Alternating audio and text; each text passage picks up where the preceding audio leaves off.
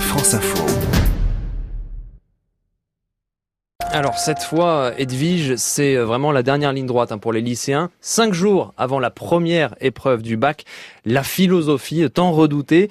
Euh, Edwige, vous avez quelques conseils pour aborder cette épreuve plutôt sereinement? Prenez soin de vous. Faites-vous confiance. Et ce, dès le choix du sujet. Trois vous seront proposés lundi à 8 heures. Pas question d'y passer plus de 10 minutes. Ce serait absurde sur les 4 heures de l'épreuve. C'est le premier conseil du philosophe Charles Pépin.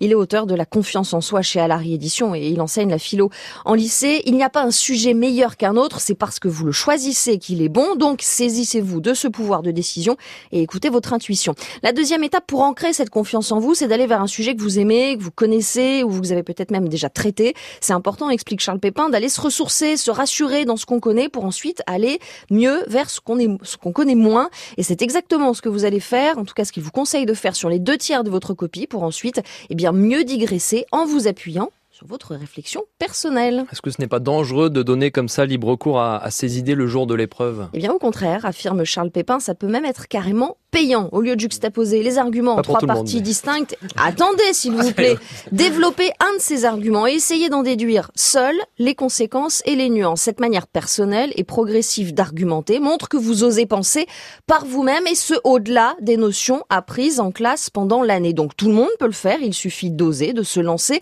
et de se faire confiance encore une fois. Charles Pépin donne l'exemple d'élèves qui se sont littéralement révélés le jour du bac. Alors Jean-Mathieu Pernin va peut-être euh, Oui, je peux revoir, re- repasser sa, sa- son épreuve de oui, philo. Euh, Edwige, il n'y a pas un risque de faire un hors-sujet Alors c'est effectivement le risque majeur. Pour l'éviter, soignez les transitions et les étapes de votre réflexion en vous demandant systématiquement si vous collez au sujet.